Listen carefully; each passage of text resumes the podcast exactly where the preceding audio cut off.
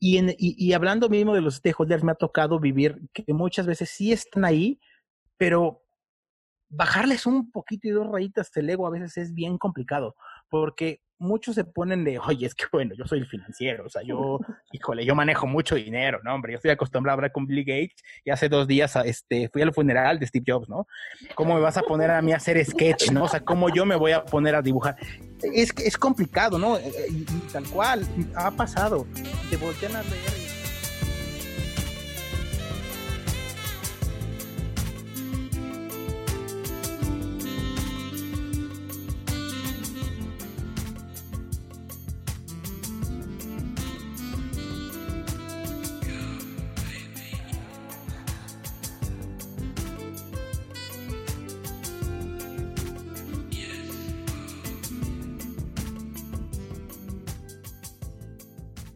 Hola y bienvenidos a un nuevo episodio de la temporada número 2 de Desnudando el UX. Mi nombre es Charlie y en esta oportunidad me acompaña la genial y talentosa Fío. Fío, ¿qué tal? ¿Cómo estás?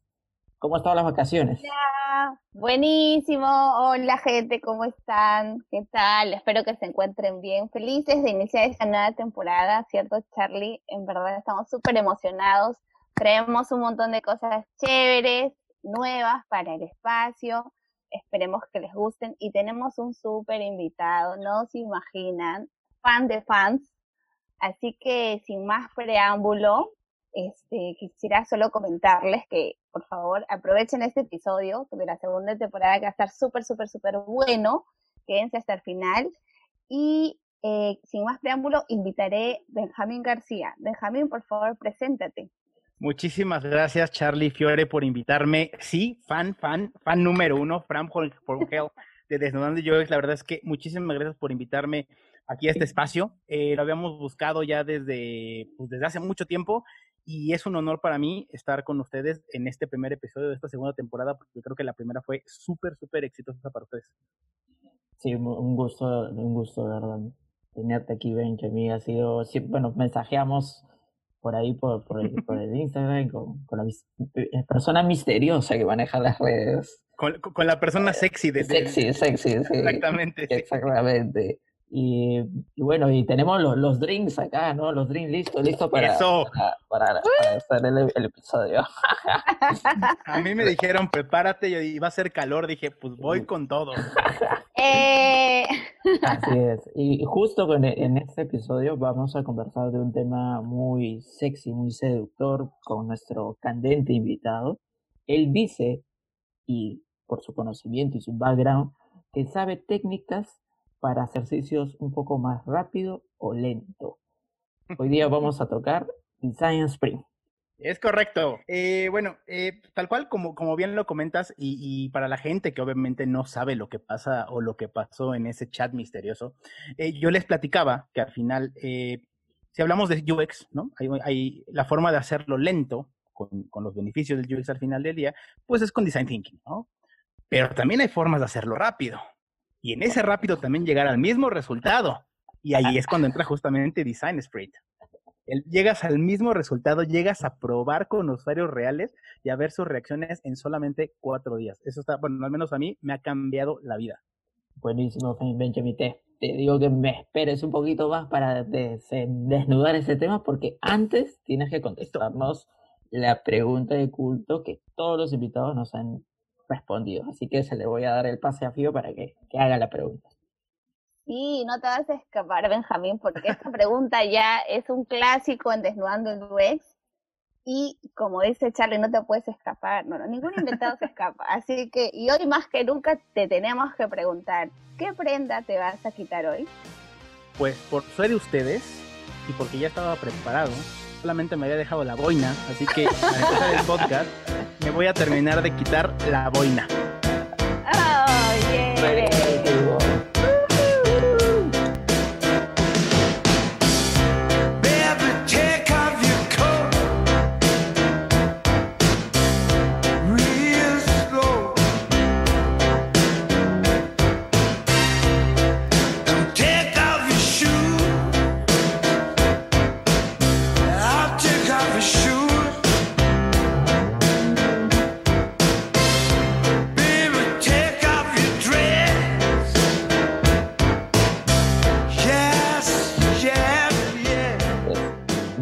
Coméntanos un poquito de, tu background, ¿no? ¿Cómo inicias en este mundo para llegar a descubrir el design sprint? Uf, eh, yo, yo, yo design sprint, digo, para ahorita hablo un poquito más de cómo llegué acá, pero al final llegué buscando metodologías ágiles para desarrollo web. ¿Y por qué? Porque mi background tal cual viene del desarrollo web. Yo empecé a programar muy, muy joven, alrededor, yo tengo hoy día 34 años, empecé a programar alrededor de los 14, 15, por una necesidad de tener mi propio blog. Yo tenía muchas ganas de compartir y empecé escribiendo cosas del tipo de, hey amigos, hoy me salió un barro, oye amigos, este, hoy ganó tal equipo, ¿no?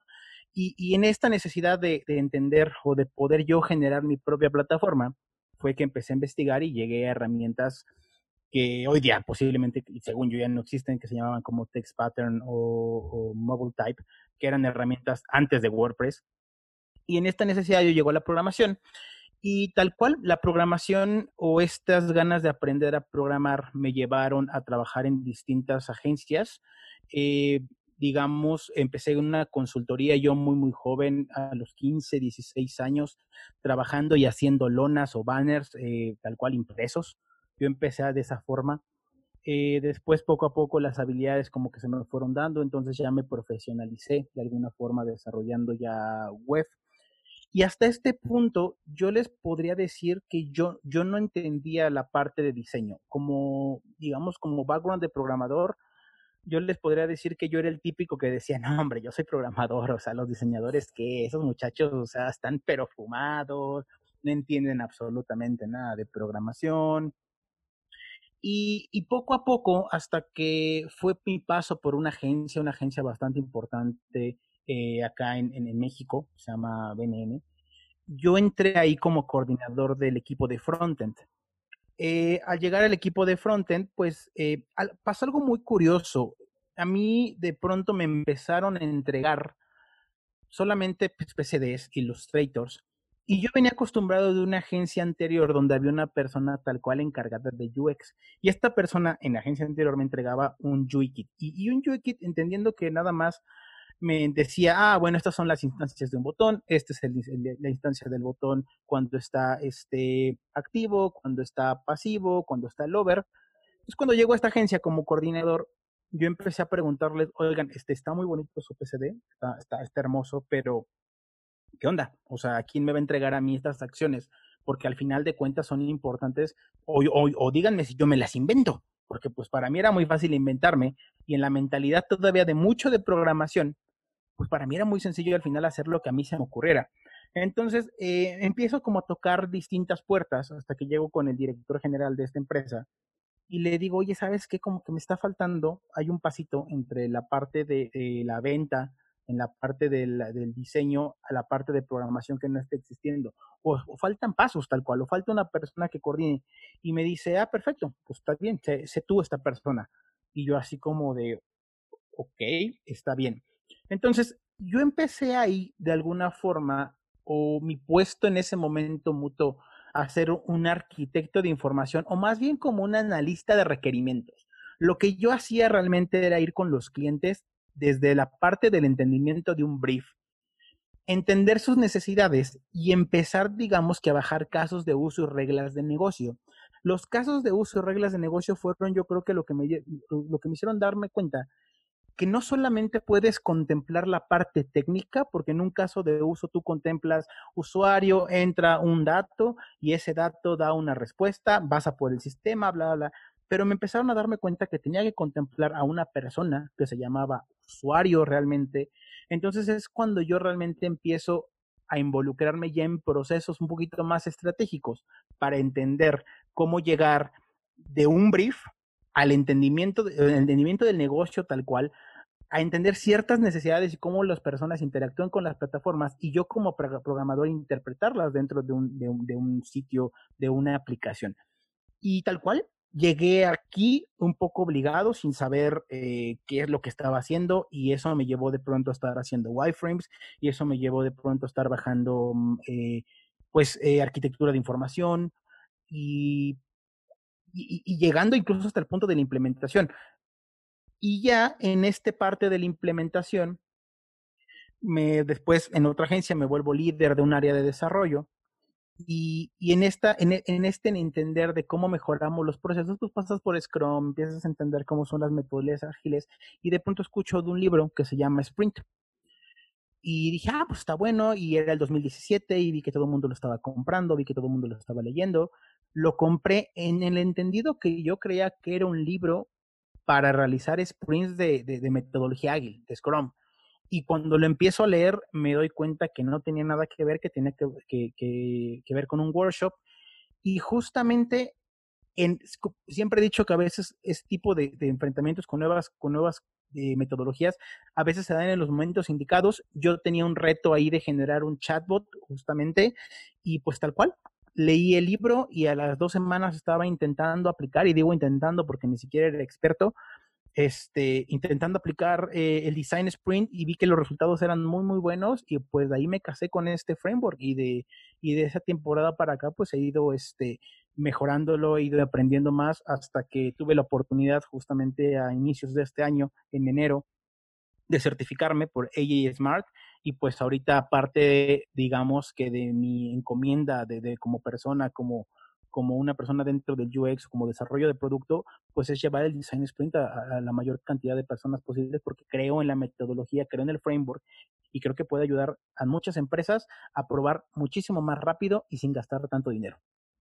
Eh, tienes mucha razón, Benjamin. Justo cuando yo, yo descubrí un poquito esta metodología, fue en el año casi por ahí 2017, claro, 2017, también estaba en startup de venta de, de tickets para cine, muy conocido en ese entonces.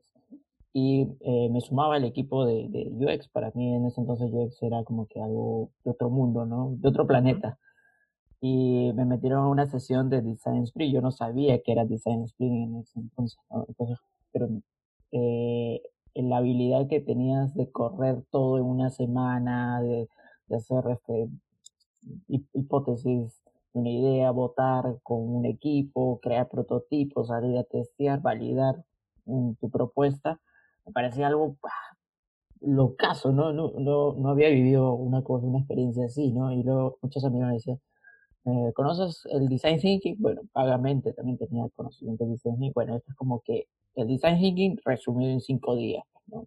Claro. Sí, la, diferencia tal cual, perdón, que la diferencia tal cual, y, para la gente que nos escuche, este, y, y ojo, eh, si, si empiezo a hablar de más, me, me callan y me dicen, no, Benjamín, ya estuvo, vete tu podcast, gracias. este, no, pero, pero al final, o sea, la diferencia, al final es, eh, el design thinking es, o sea, pues digamos que por cada paso del proceso, tú tienes un montón de herramientas, un montón distintas de, un, montón de formas de hacer las cosas, ¿no? Tienes distintas metodologías, distintos, este, eh, opciones y puedes irlo adaptando como a distintos tipos de proceso de, o dependiendo del reto, tú definir cuál va a ser tu plan de trabajo. En el tema del design sprint, pues es tal cual ya un paso, es como, es como una receta tal, cual, muy tangible, ¿no? Este, agarra, y pone a calentar el agua eh, durante 20 minutos, este, mete el pollo, espera que el pollo se cosa, o sea, es muy, muy, es un proceso bastante, bastante eh, ya desmenuzado. Entonces yo creo que esa es una de las virtudes, pero entendiendo que su, su mamá, ¿no? Su, mamá es design thinking al final del día. Me encanta eso, eso que acabas de decir de que su mamá es design thinking. Sí. así súper gracioso y, y, bonito a la vez. Y muy cierto todo lo que comentas, eh, Benjamín. De hecho, eh, yo justo estoy leyendo el libro, me pareció muy, muy interesante este, tomarme el tiempo de leerlo y más aún porque, como tú dices, tiene este, estas técnicas que tú puedes ir aplicando. Y justo eh, quería preguntarte, ¿no? Hablando ya de estas técnicas, ¿para qué proyectos podríamos implementar Design Sprint, por ejemplo? Ok.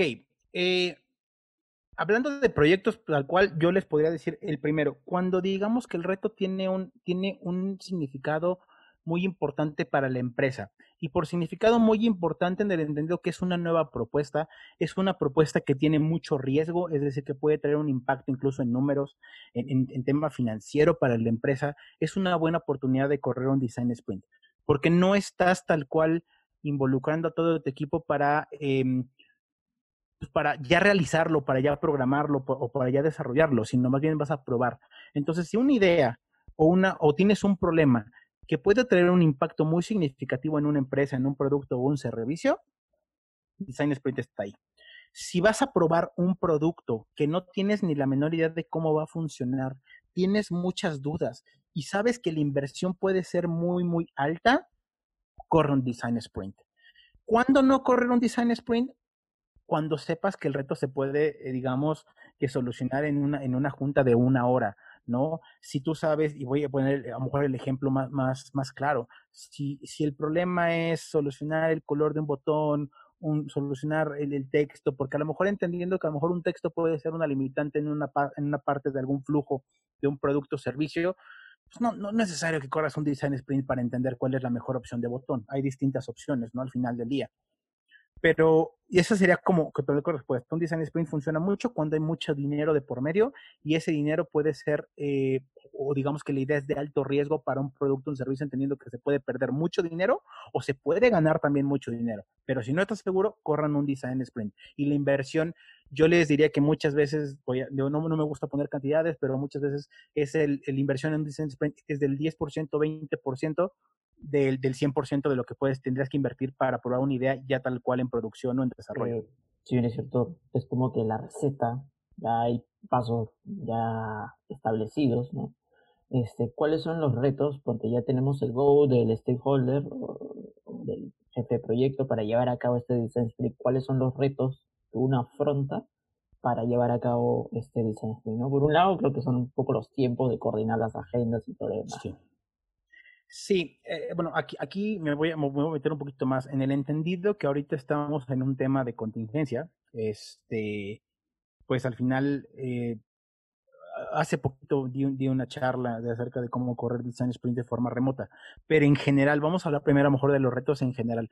La primera es la agenda y, y es la limitante o digamos que es el reto más, más difícil porque se supone o técnicamente tú vas a tener en, el design sprint a personas de alto rango, personas que tal cual pueden costar mucho dinero para una empresa.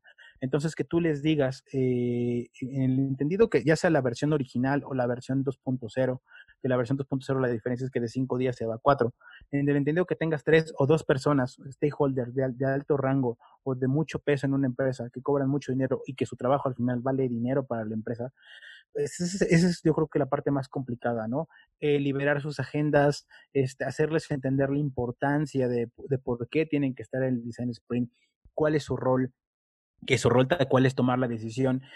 Y, en, y, y hablando mismo de los stakeholders, me ha tocado vivir que muchas veces sí están ahí, pero bajarles un poquito y dos rayitas del ego a veces es bien complicado, porque muchos se ponen de, oye, es que bueno, yo soy el financiero, o sea, yo, híjole, yo manejo mucho dinero, ¿no? Hombre, yo estoy acostumbrado a hablar con Bill Gates y hace dos días este, fui al funeral de Steve Jobs, ¿no?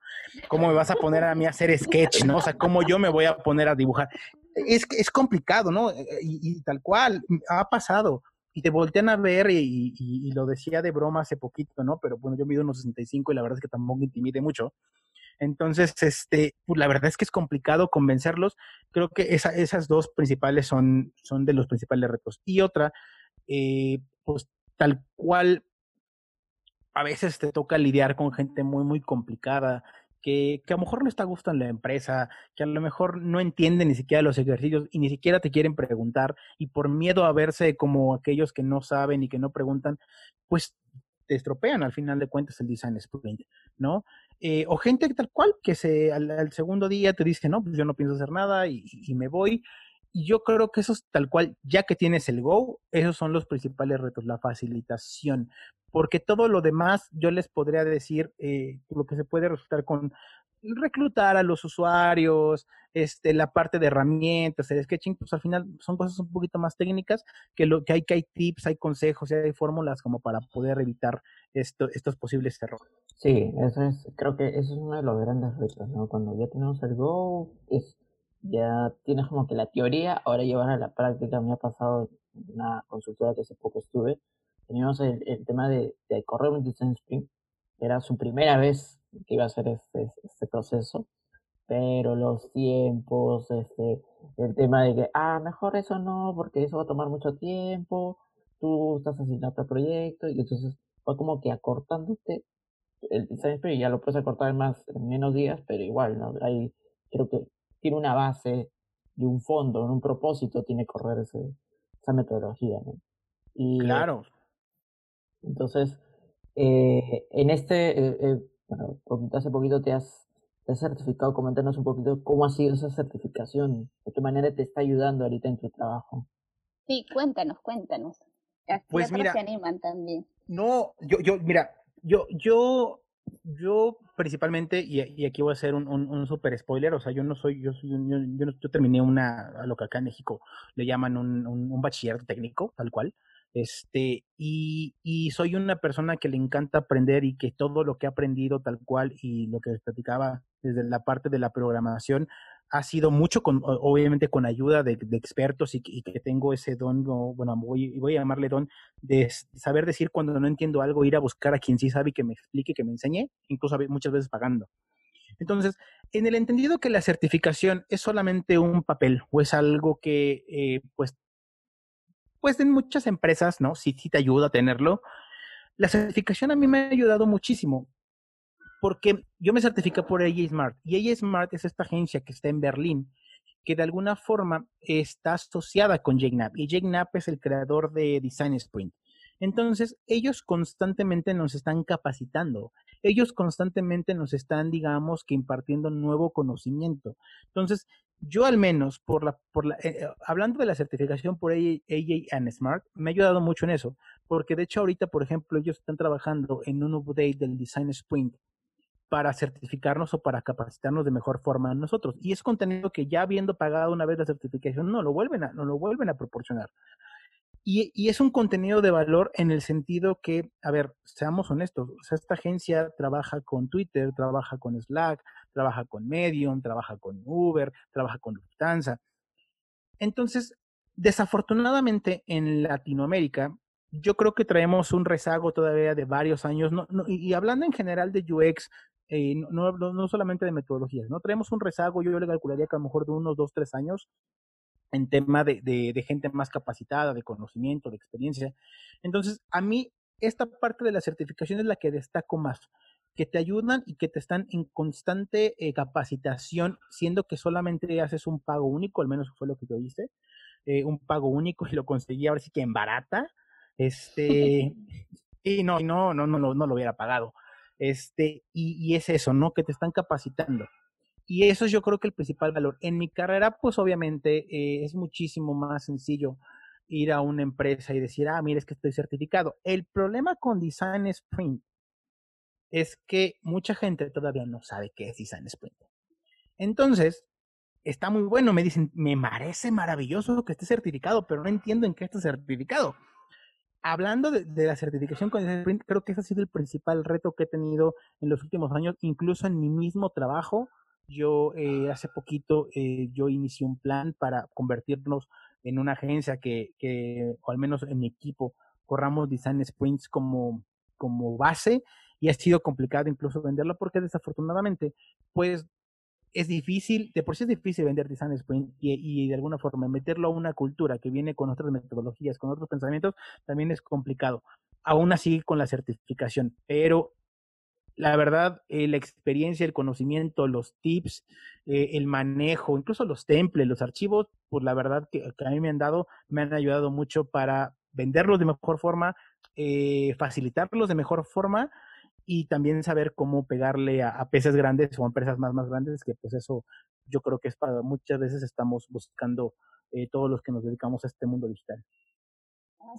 Interesante lo que comentas, Benjamín. De hecho, que creo que el hecho de tener eh, muy al margen de, la capacitación, también es como tú dices, el autoaprendizaje, ¿no? Esa curiosidad innata que uno puede ir este, aprendiendo en el tiempo para poder desarrollarse más profesionalmente. Y, por ejemplo, este, a personas, o bueno, en general, ¿no? A quienes estamos empezando o quisiéramos empezar en Design Sprint, ¿tú qué nos recomiendas, no? ¿Cómo podríamos empezar o implementarlo ya en nuestro trabajo? ¿Qué recomendaciones nos podrías dar? ¿Cuáles son tus técnicas para, para hacerlo lento o rápido? Las fijas, las fijas. mis, no, mis, técnicas. Bueno, para la gente que quiera aprender Design Sprint, les voy a dar la forma en que yo aprendí Design Sprint.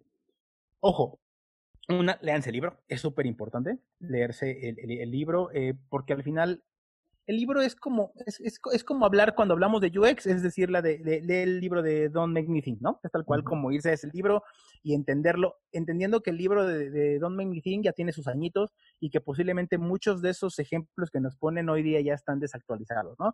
Entonces, pero leer el libro. Es súper importante entender de dónde nace, el por qué nace, por qué lo hizo Jake Knapp, quién es el creador y cuál es la versión original. Y si quieren aprender Design Sprint, de verdad hay muchísima información tal cual. Yo, yo llegué a la certificación y les voy a decir cómo. Yo eh, cuando dije, ah, mira, esto está muy padre, me funcionó, ya lo llevo corriendo varias, varias veces, este Design Sprint, voy a buscar más información. Hubo algo muy interesante. De, en Latinoamérica no hay mucha información sobre Design Sprint y, y, a pesar de que hay mucha gente que lo está, digamos, que ejerciendo, que lo ocupa como base, hay una agencia que, que se llama Salta Lab, está en Argentina, son dos chicas y lo están corriendo de forma continua. Y aquí en México también, ahorita les digo, pero hay una agencia que se llama Mundo Buca, que incluso adaptó el design sprint para algo que se llama HR Sprint, y lo ocupan para ellos para correr sprint, para mejorar las áreas de recursos humanos. Está súper interesante, ¿eh? o sea, la forma en que lo adoptaron, está maravilloso. Pero yo buscando, llegué a AJ Smart y ellos tal cual, no les miento, tienen un playlist en su canal que les explican la versión 2.0 desde el ejercicio número uno hasta el último día de ejercicio. De verdad, señores, la información está ahí. Yo aprendí ahí. Tengo eh, tal cual mis notas aquí en la computadora de todo lo que yo iba apuntando de cada uno. De, y aunque son videos de cinco minutos, eh, tal cual a lo mejor yo me tardaba 30 viendo un video, pero es porque iba apuntando, iba anotando cada consejo que te daban y cada tip. Entonces, la información está ahí. Yo les recomiendo mucho que se vayan al canal de Agent and Smart, busquen el playlist de Design Sprint 2.0 y les juro que es un excelente comienzo para empezar. Con la ventaja de que ustedes pueden ver el día número uno, tal cual, ver los ejercicios del día número uno y lo pueden ir a aplicar, o lo pueden ver un domingo y lo pueden ir a aplicar el lunes y el lunes se ven los del día número dos y se van a aplicar el número dos. Entonces, creo que eh, eh, sería la mejor recomendación para la gente que quiere empezar con, con este framework de trabajo. Como todo, eh, leer, informarse y ser curioso también, ¿no? Porque muchas cosas, muchas metodologías llegan por nuestra vista, nos metemos a internet. En internet encontramos de todo, pero no, claro. siempre que está en internet es este tal ah, y, y, que sean fiables, porque eso es importante. Exacto. Sí, ¿no? Porque al final, este, sí, sí es importante que sean fiables, pero, y perdón, eh, otro, otro, otro tema es, eh, vean Sprint Stories, busquen muchísima información en Sprint Stories y, y, listo. En Sprint Stories van a encontrar muchos casos de cómo aplicar Design Sprint, ya sea, y hay tres casos de presencial, remoto y virtual, y son casos ya de gente que ya lo aplicó y les pueden dar muchísima experiencia de trucos y de experiencias que vivió cada persona tal cual en corriendo ese Design Sprint en particular. ¿Y cómo fue tu primera vez en el Design Spring? Uy. uy, uy, Ya se encendió el espacio. Pues, pues, yo creo que como todas las primeras veces, ¿no, Charlie? Doloroso. Doloroso. Doloroso, fue un poquito triste. Eh, y, y, y, les voy a hacer, o sea, fíjate, fíjate, ¿cómo, se va a escuchar esto para la gente que nos escucha? Yo tuve que dividirlo en cinco sesiones, porque en la primera no quedaba. Y está, y está complicado. Yo les voy a platicar. yo les decía que el Design Sprint yo lo conocí en el 2017. Eh, y yo compré el libro porque recuerdo que alguien lo estaba leyendo en la oficina. Y nada más, ¿no? De esas personas que, que tienes miedo como ir a preguntarle, oye, ¿qué estás leyendo? Entonces vi Sprint y yo estaba justamente en ver cómo optimizaba los tiempos de, de desarrollo de mi equipo. Entonces, leo el libro y de pronto lo empiezo a leer y me llega un reto muy interesante para una marca, oh, se me olvidó que es japonesa, de telefonía. Bueno, no solamente telefonía, no voy a decir la marca, pero les voy a dar tips de que hacen pantalla, refrigeradores. Okay, Una, marquita, ¿no? Japonesa, por ahí. Sí, sí, por ahí. Una marquita.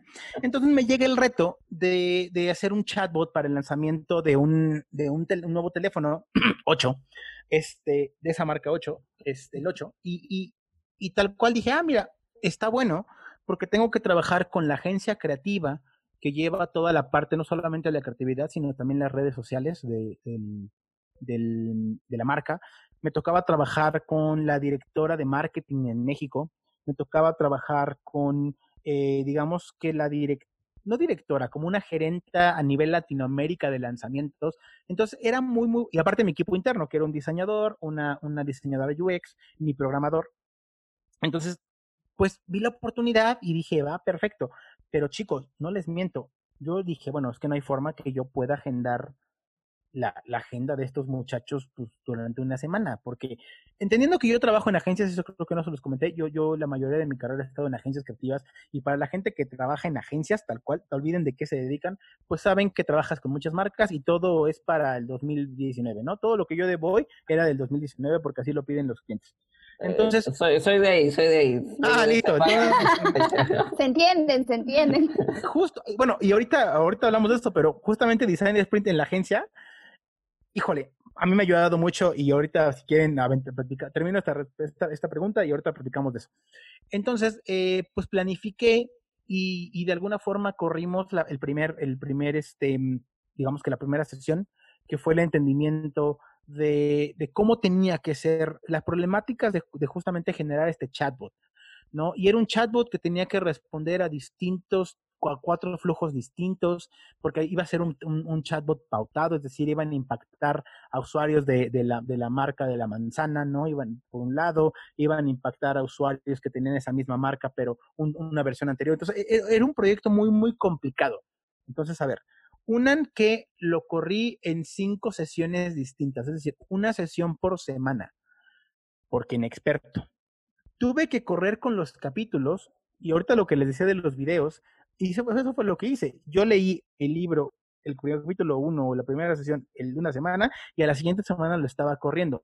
Chicos, de verdad, o sea, yo no sé cómo salió ese producto. Porque. que no te escuchen, que no te escuchen. no, salió porque somos, somos muy capaces y el ánimo estaba muy arriba de todo el equipo, obviamente. pero en términos de mi facilitación, o sea, de verdad, no les miento, en, la primera semana yo tenía mi propio equipo peleándose. Porque no, o sea, de verdad yo tenía, lo que les decía, yo tenía el programador peleándose con la diseñadora UX en una sesión porque no se ponían, no se podían poner de acuerdo en cómo era el flujo, ¿no? O sea, de verdad fue, fue, fue horrible, este, pero, o sea, pero ya cuando eso lo ves a retrospectiva, como decimos muchas veces a toro pasado, pues ya dices, ah, mira, es que no estuvo tan mal. O sea, aprendí muchas cosas de lo que no debes hacer. Eh, pero sí, no, no, no fue nada bien eh, porque es muy difícil la coordinación y yo creo que son de los principales eh, o de los principales errores de que si corres un design sprint desfasado con la forma en que yo lo hice. ¿no? Porque pues tú vas a una sesión un lunes, el martes, miércoles, el jueves ya te metieron en otro proyecto, ya te desconectas, entonces ya cuando llegas a la siguiente sesión, pues pasa mucho que llega, ah, pues yo llegué con este avance, ¿no? Llegué con esta información nada más, pero pues yo creo que para la siguiente semana yo ya traigo algo. Entonces, la ventaja del Design Sprint es que mantiene a todas las personas durante una semana en el foco, en ese objetivo claro. Y como estás hermético en una sala y no te permite, digamos, que te pueda salir, pues no hay forma de que tú te de que tu cabeza de pronto se vaya a volar a otro producto, a otro proyecto, a tus problemáticas. Y, cuando lo corres y la forma en que yo lo corrí, pues la verdad es que fue muy complicado, porque pues justamente eso, simplemente yo, ¿no? Ese día, después de correr el primer día, yo llegué a la oficina y ya tenía un ciento de correos de nuevas cotizaciones, nuevos proyectos, este, junta con no sé quién. Entonces, lo que a mí me tocaba, que de alguna forma era preparar las bases para el siguiente martes, pues la verdad es que este pues, se hizo como se pudo, ¿no? La verdad. Pero el proyecto, la verdad es que tuvo mucho éxito, ¿eh? Si me escuchan, antiguos clientes. Por si acaso, por si acaso. Sí, por si acaso. Escuchen, sí, escuchen. No, salió muy bien, la verdad es que salió muy bien.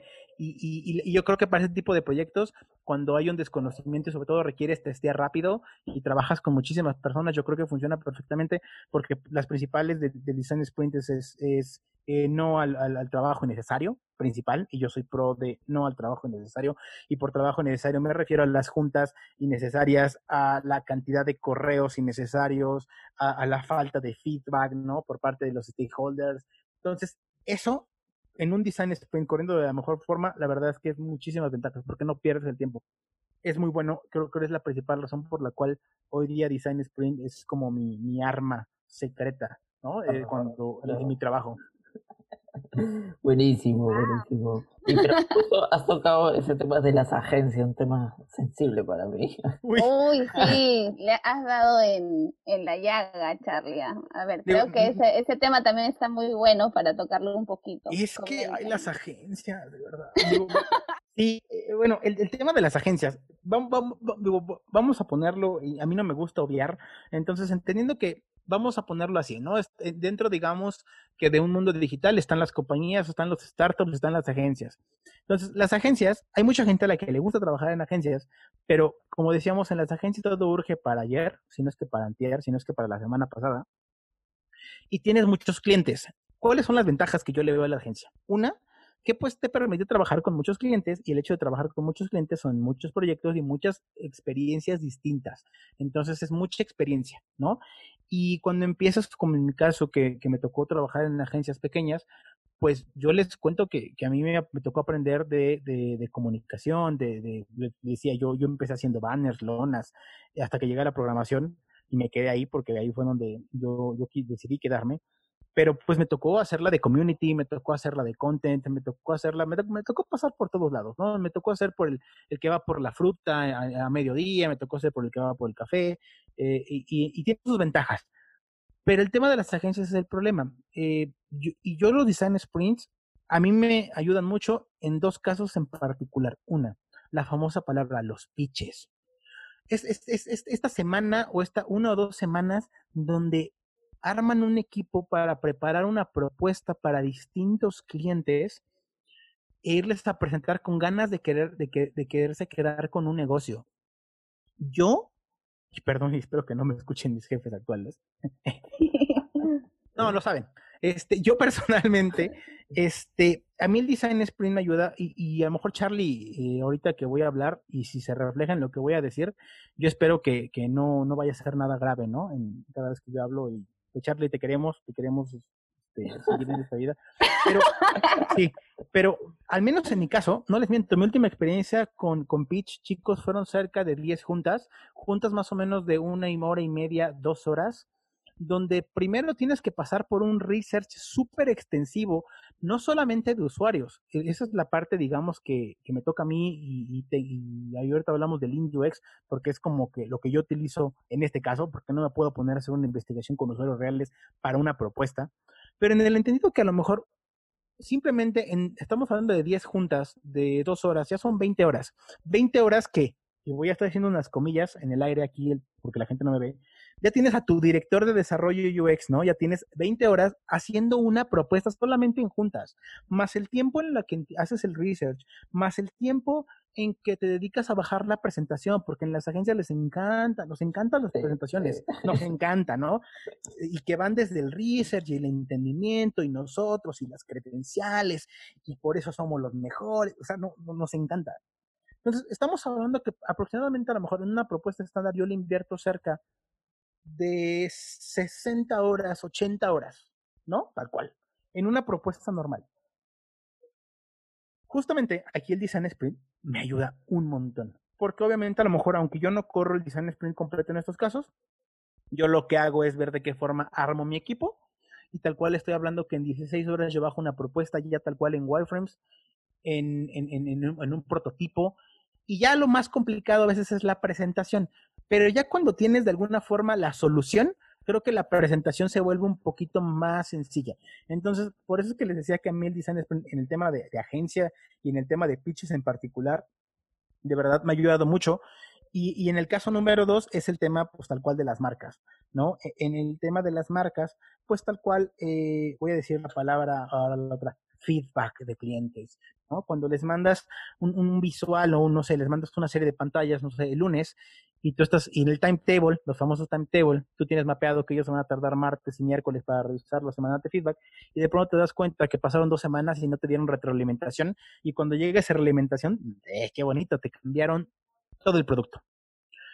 Entonces, el design sprint también ayuda mucho porque si corres un design sprint con los stakeholders, pues los haces firmar una cartita muy bonita donde les dices lo que tú decidiste porque en este si corres un design sprint con los este, stakeholders, cliente, pues los haces firmar una cartita muy bonita donde les dices lo que tú decidiste en este design sprint, este, querido cliente, tú decidiste lo que se va a participar. Entonces no hay forma de que se quieran regresar este, a cámbiame la pantalla, cámbiame el home, ¿no? Porque ya no me gusta. Entonces no hay forma de que se tiene sus ventajas también este, a cambia o al menos cámbiame la pantalla, cámame el home, ¿no? Porque ya no me gusta. Entonces tiene sus ventajas también en el término de agencia o al menos en el con los con los tiempos de, de, de un proyecto, ¿no? La, la típica de que lo, lo quiero para, para ayer o, para hace dos meses, ¿no? Y, es complicado.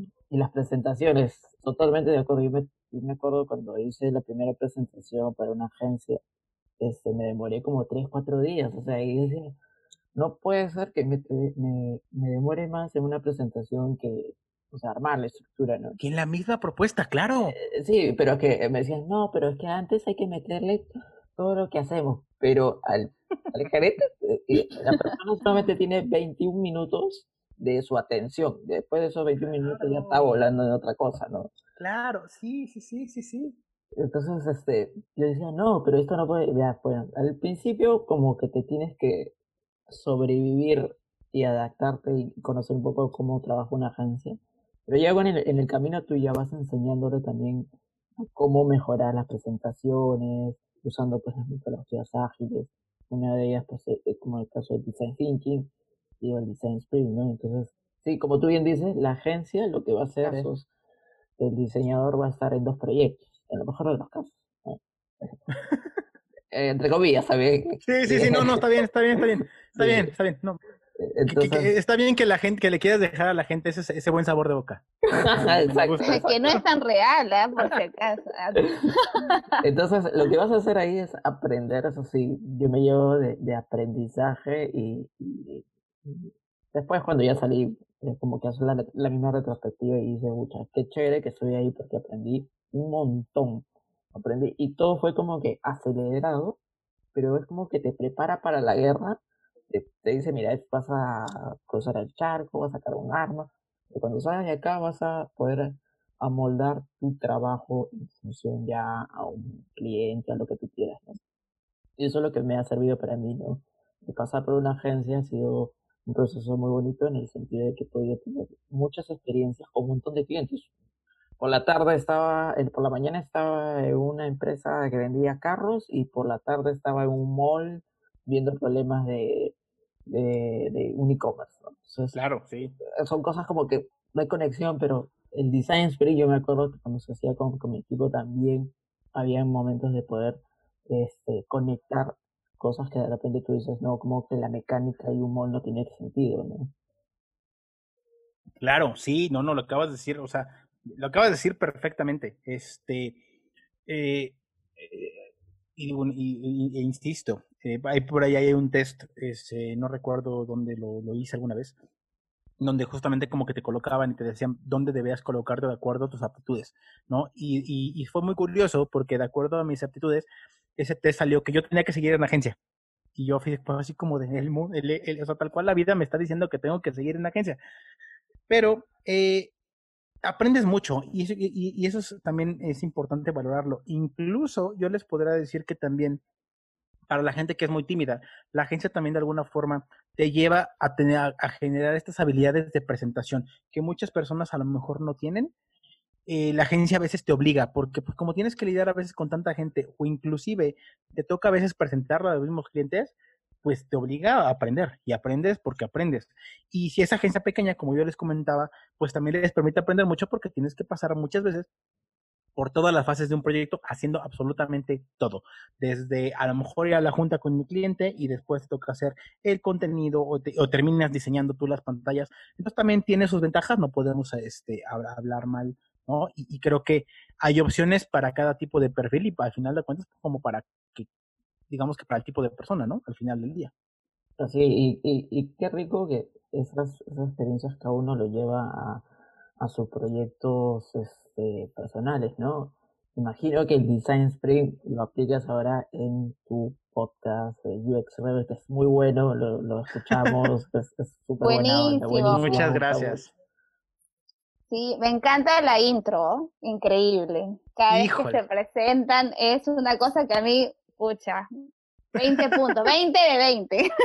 Eso, fíjate, eh, bueno, ahorita que sacaron el podcast, sí, tal cual, eh, fíjate que intentamos ser muy, muy, mm, digo, Ulises, eh, tal cual, es una, es una persona que yo llevo conociendo ya muchísimos años. También en algún momento pues, eh, nos tocará platicar la historia ya formalmente de cómo nos conocimos, pero fue por una comunidad acá en México que de Twitter, ¿no? De verdad, perdón, soy, tengo 34, entonces disculpen. Antes, hace unos años, hace como más de 15 años, 20 años, pasaban cosas medio extrañas en Twitter y había una comunidad muy fuerte acá en Twitter. Entonces yo lo conocí por esta comunidad.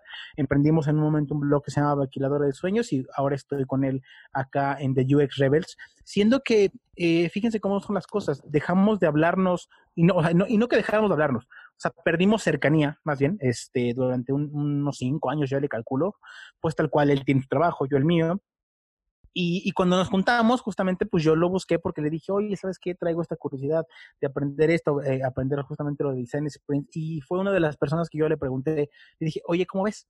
¿Cómo ves si me, si me certifico en Design Sprint? Y me dijo, pues dale, mire, yo no, yo no lo he aplicado, este, yo no lo utilizo mucho, bueno, tal cual yo no lo utilizo, no lo conozco mucho, pero pues dale. Y fueron una de las personas que yo le, lo busqué para Design Sprint justamente, de ahí volvimos a tener como esta convivencia diaria tal cual, y, y, sí, y justamente aplicamos muchos ejercicios de design sprints para la parte del, del peloteo, de, bueno, del brainstorming, ¿no? Que le llaman, para poder entender cómo corremos justamente o cómo mejoramos justamente el podcast. Y muchísimas gracias, es un honor que digan que, que escuchan este parte de Rebeldes. La, las, este, hay mucho trabajo de edición detrás de las, de, de las, de los intros, porque como podrán darse cuenta, soy medio tartamudo. Entonces, pues también, Tampoco, no, no seas pero también, Está muy bueno, en serio que yo cuando me di la oportunidad de escuchar el primer episodio que ustedes lanzaron, wow, me encantó. Y creo que ahí el segundo o el tercero que él, este, Ulises, bueno, no lo tengo el gusto de conocerlo, le mando un saludo, pero cuando él te hizo la presentación a ti, fue una cosa increíble, porque dije, wow, o sea, te hizo un montón de analogías y tú también te quedaste tan sorprendido que él, este, wow, es que sí, mira, es que tú eres así. Y me encantó, me encantó cómo improvisaron ambos, estuvo súper chévere y creo que eso es parte de su sello, este, ya en las presentaciones de sus episodios y, y sí, sigan los chicos, de verdad, está muy bueno, a mí me encanta, en serio, ahora yo soy su fan de ustedes, porque ah, qué las intro están súper buenas, y sí, pues en serio que me imagino que como también dice Charlie, aplicar también un poco de, lo, de, UX y aplicarlo también e, en el día a día y en, lo que estamos haciendo. Entonces, de hecho que eh, el podcast en general, no el contenido que vamos creando, vamos siempre nutriendo de nuestra propia experiencia y lo que vamos aprendiendo. Y a mí particularmente me encanta tu espacio, en serio que, no, que, no, me, que no me mate Charlie. Sí, no, no, no. Creo que todos somos pertenecemos a una comunidad. Creo que el propósito de lo que estamos creando podcast o creamos contenido en español es que creo que Latinoamérica en general se quedó un poquito relegada en, en contenido, en darle ese conocimiento a muchos diseñadores y no diseñadores, ¿no? Que, no, que, que son, que están en este camino de conocer estas nuevas metodologías. Entonces, eh, el caso de, UX Rebel, pues me encantó a mí la manera en cómo iniciaron, porque yo vi, me acuerdo que era, estamos, esta es nuestra, lanzar un prototipo, ¿no? Para ver cómo era. Entonces a mí me pareció lo caso porque era aplicar lo que tal cual era tu nombre de UX, ¿no? De UX Rebel, ¿no? Y era, lo caso me pareció eso. Entonces, este, creo que, que, que, el contenido que ustedes brindan es muy buen, es buenísimo. Eh, nos gusta también cómo, cómo realizan el podcast y cómo van con el, con el entrevistado, llevándolo, conduciéndolo. Así que nada, igual tanto yo, bueno, ya, ya sé sincero y ya dijo que es su fan, igual yo también lo, sigo mucho, lo, eh, el trabajo ahí. No, muchas gracias, muchas, de verdad, muchas gracias chicos. Eh, hay, hay, hay, algo que me gustaría destacar de, de, lo que comentaban, el tema de la comunidad. Eh, principalmente, a ver, eh, personas que nos escuchan, eh, estoy, más allá de que sea Benjamín García al final del día y que, y que tenga el podcast de UX Rebel, o sea, soy un representante de un podcast en otro podcast que habla de UX. En el entendido, y es bien bonito, les juro que es bien bonito de pronto ver como todas, como todos nosotros, con, y sobre todo con las mismas inquietudes, porque eso es lo más destacable.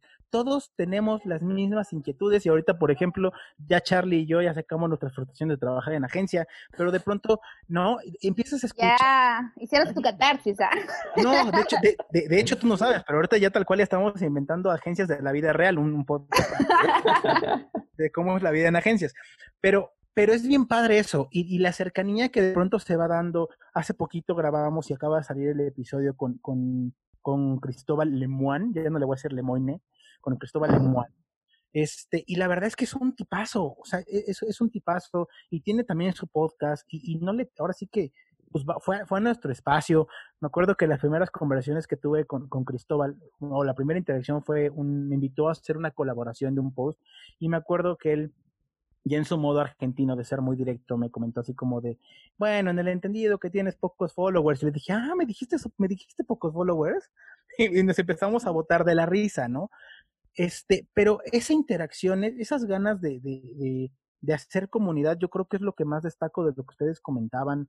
Este, y, yo creo que es lo más bonito. Eh, pues, si hay un rezago, yo creo que con esta comunidad o con este esfuerzo que estamos haciendo todos, por traer a más gente al mundo del youth y por comunicar nuestras experiencias, yo creo que tarde o temprano vamos a alcanzar este a lo que hoy le podrían llamar potencias, ¿no? Entendiendo que a lo mejor hay países que ya están desarrollados como en esta disciplina, pero yo creo que si todos jalamos hacia esa misma meta, yo creo que los vamos a alcanzar muy muy rápido, porque hay algo que hay algo que yo destaco mucho esto, no hay ego, o al menos yo ahorita yo no he descubierto ego en estas comunidades que se está armando, hablando en UX general Latinoamérica, que queremos compartir experiencias.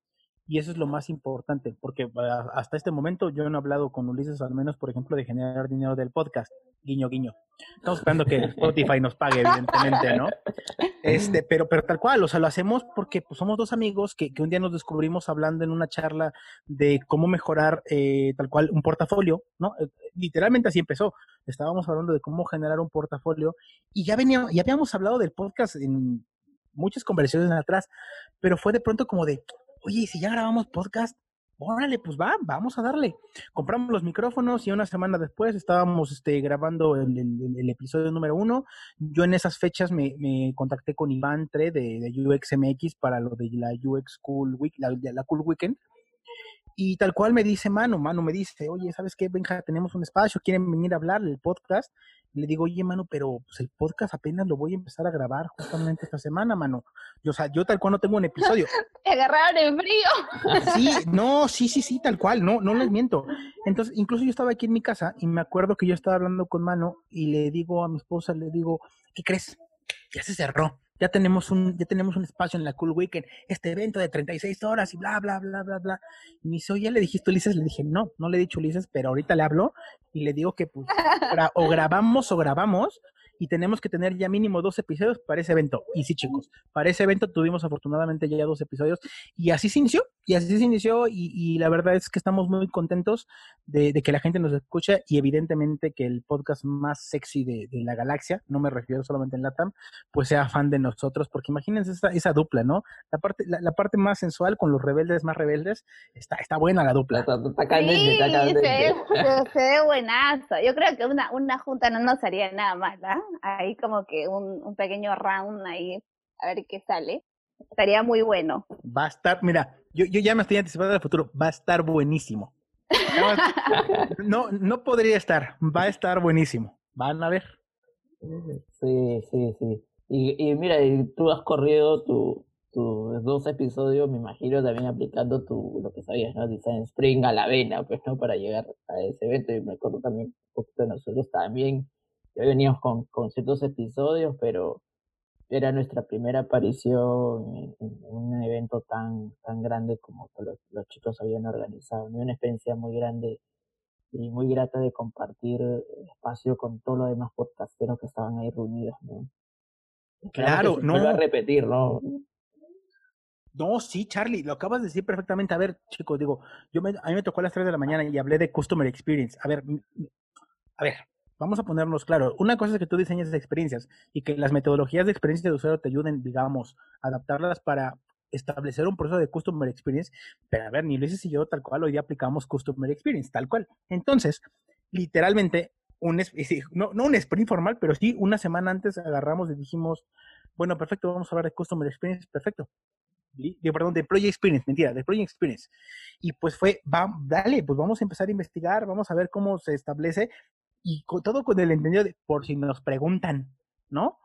por si nos preguntan algo de alguna forma de cómo aplicar o hacer de Project Experience, eh, pero bueno, eh, más allá de eso no, no, no pasó, fue a las 3 de la mañana, todos estábamos contentos y, hablamos solamente de, de la importancia, ¿no? De generar experiencia para los empleados, que es algo que yo estoy impulsando mucho, pero en el entendido que hablamos de esto, que la comunidad te invita y que no llegó, este, pues súper agradecido también con, con, la gente de, de, de School, porque pues no solamente miró, a, la gente que a lo mejor pues tiene mucho renombre. Entendemos que estuvimos en, un, en espacios, ¿no? Con gente de, Microsoft, estuvimos con gente de Google. Yo, yo estuve precedido, ¿no? De, un Google líder de, tal cual de UX.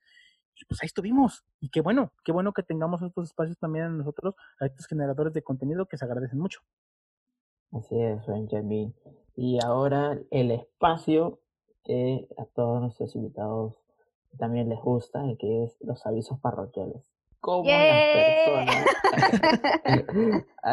cómo las personas se pueden contactar contigo? ¿Dónde estás? ¿Cuáles, son cuáles van a ser tus próximos movimientos sexys? Pues mira, eh, la verdad es que eh, tengo, bueno, tenía preparado uno, tenía preparado uno y es el que voy a decir primero, en el sentido que eh, justamente con Ulises, él es el embajador de la comunidad de Design Systems en México, es una comunidad global. Eh, el próximo 6 de agosto tenemos el primer meetup aquí, bueno, en México, obviamente va a ser, va a ser online, este, del Design System Community. Entonces están todos invitados, es totalmente gratuito. La forma, digamos que de registrarse, pues al final de cuentas solamente tendrían que entrar a la cuenta de, de Instagram. Estamos como DSCC-MX. Ahí pueden tal cual este pues registrarse y entrar justamente a este, a este meetup, donde al final el, tema principal es hablar el impacto de los design systems en, en la parte de, del ROI. Y si hay alguna persona que no, no tenga muy, muy claro como el tema del design systems, pues ya se pueden ir ahí a, investigar el podcast de, The UX Rebels. Aquí tenemos un episodio con Eduardo Alarcón, eres el director eh, global del design system del banco Scotiabank. Entonces, este, pues ahí pues digo, si hay alguien que no, como que no no entendía muy bien qué Design Systems, pueden irse a ese podcast, a ese episodio, pues ahí les va a quedar un poquito más claro. Entonces, ese es el primero, sería invitarlos a este evento. Y voy a hacer un anuncio. Voy a hacer un anuncio que, que no tenía este, mapeado en, tal cual hacerlo, porque es algo que apenas se me ocurrió hace, hace una semana. Este, em, tal cual, y voy a, voy a decir rápidamente esto. Cuando yo empecé en Design Sprint me di cuenta que no había información de Design Sprint o mucha información de Design Sprints en México. Entonces, ¿qué fue lo que se le ocurrió a este humilde servidor hace una semana? Es tal cual eh, encaminar e iniciar la primera comunidad de Design Sprints eh, tal cual en México y pues espero que eso se pueda crecer para el, para el mundo. Ya tuve las primeras charlas con algunas personas este, que son tal cual como, como hablando embajadores o personas que corren design sprints. Entonces, pues a la gente que, que esté más interesada en correr design sprints, eh, a mí me puede contactar en, en, en, Instagram, que es donde estoy muchísimo más activo, como B García-UX. Ahí estoy como en, en Instagram Ahí estoy en Instagram y también pueden este, contactarme en LinkedIn, contactarme como Benjamín García. Ahí también este, pueden preguntar más y pues ahí estaré compartiendo la información justamente de esta comunidad que hoy día eh, pues es un proyecto que me está eh, pues tal cual eh, motivando muchísimo porque creo que Design Sprints es una muy muy buena forma de, de, mejorar los productos y sobre todo aprender más rápido a un, a un costo muy muy bajo. Entonces, este, pues, tal cual, esos yo creo que serán los dos primeros anuncios, que este, o tal cual los únicos anuncios que a lo mejor yo les traería hoy día aquí como primicia a Desnudando UX. Eh, Buenísimo, así que ya saben chicos, eh, hace aquí poquitos días es el, el y tienen que seguir a este capazo que hoy día nos hace dice de su tiempo de compartir su conocimiento. Vamos a con la invitar también aquí a, a, Eso. Entonces, la, la otra parte de la historia. no, sí, seguro. que nos cuenten las aventuras las cómo aventuras. empezaron el podcast. De no, hecho, sí. y, lo, y, lo van a, y, lo, y, lo, van a hacer muy, muy feliz porque eh, tal cual ese rato platicábamos de las intros. y luego dice que, este, que, que tal cual que, un día me dijo así, obviamente en broma, ¿no? Dice, es que vivimos de tus éxitos, García. Y digo, pues es que, o sea, uno tiene que estar involucrado. De hecho, cuando ustedes me hicieron el grandísimo favor de, de, mencionarme en su publicación de, del primer K, que por cierto debo decirles, perdónenme gente que nos escucha, yo fui la primera persona que se dio cuenta que habían llegado al, al, 1K y yo les mandé un screenshot, entonces, quien venga a decirme... no fui yo. Se no, te adelantaron. No, Ay, no, me quitaron la corona. Yo he, Perdón. había sido la primera en haberle dicho a Charlie, nos falta ya poquito, ya llegamos. Y luego me ganaron por partida dos. Yo no sé, Charlie, tú aquí tienes la palabra, pero yo recuerdo, yo tomé un screenshot en cuanto yo me di cuenta, y ahí está el chat con, con la persona del chat, yo no sé. exijo que se haga una auditoría en este momento este, para ver horarios, pero tal cual, eh, muchísimas gracias este, por, por invitarme. La verdad es que soy muy, muy fan, los admiro muchísimo, no solamente, este, a pesar de que no tenemos poco tiempo de conocernos, lo que están haciendo en el podcast también, la verdad es que es muy, muy bueno el, el tenor eh, que le dan, incluso en el chat, o sea, y, persona que mencionamos tanto el chat, pero es muy divertido, de verdad, yo me divierto mucho, este, incluso creo que tuve que en algún momento hacer aclaraciones aquí en mi casa, como decirles, oye, así hablan los del chat, ¿eh? O sea, ¿no? Sí, sí, es, mejor aclarar, es mejor aclarar. Sí, sí, sí. Para evitar problemas. Sí, sí, sí. Y pues bueno, y Ulises, pues tal cual, eh, luego me dice, y yo creo que Ulises les puede también en algún momento dar muchísimo, muchísimos, porque eh, muchísimo consejo también de su experiencia, porque pues también es un capazo, no es porque sea mi amigo, porque sea mi socio, eh, es un capazo, y pues de mi lado decirles, chicos, muchas gracias, el, el honor es mío de estar aquí en este su podcast, y pues nada, si, si la gente quiere iniciar más la conversación, si quiere saber más quién es tu humilde servidor, invitarlo, si quieren ver Design Sprint o cómo correrlo, hace poquito de una charla en UX School Academy, ahí está en el canal de UX School Academy de cómo correr Design Sprint 2.0 de forma remota, entonces vayan o tal cual por mensaje o a mi correo directo hola arroba me ahí me pueden contactar y pues yo encantado de iniciar la conversación de lo que quieran, de música, de UX, de design experience, adelante. Yo, yo encantadísimo, me encanta, me encanta esto de la comunidad y creo que podemos aportar mucho o ellos nos pueden aportar mucho a nosotros. Buenísimo, Benjamin. Y muchísimas gracias a todos los que nos han escuchado en este reinicio de temporada. Estamos muy contentos de, de regresar. Hemos venido cargados de episodios, 10 episodios nuevamente, con un bonus que ya luego lo van a van a estar escuchándolo. Tenemos grandes invitados, nuevos eh, segmentos, eh, también hay una línea, línea, nueva línea gráfica que eh, hoy día va a salir. Así que, este, estamos preparados para, para arrasar con todo el diseño desde el lado más sexy que pudiera. Así que síguenos en Instagram porque estamos como arroba desnudando UX, en LinkedIn también estamos como Mando UX y nos vemos en el siguiente episodio con una super o super invitado que nos contará de un tema muy candente y picante. Y recuerda, todos somos Desnudando UX.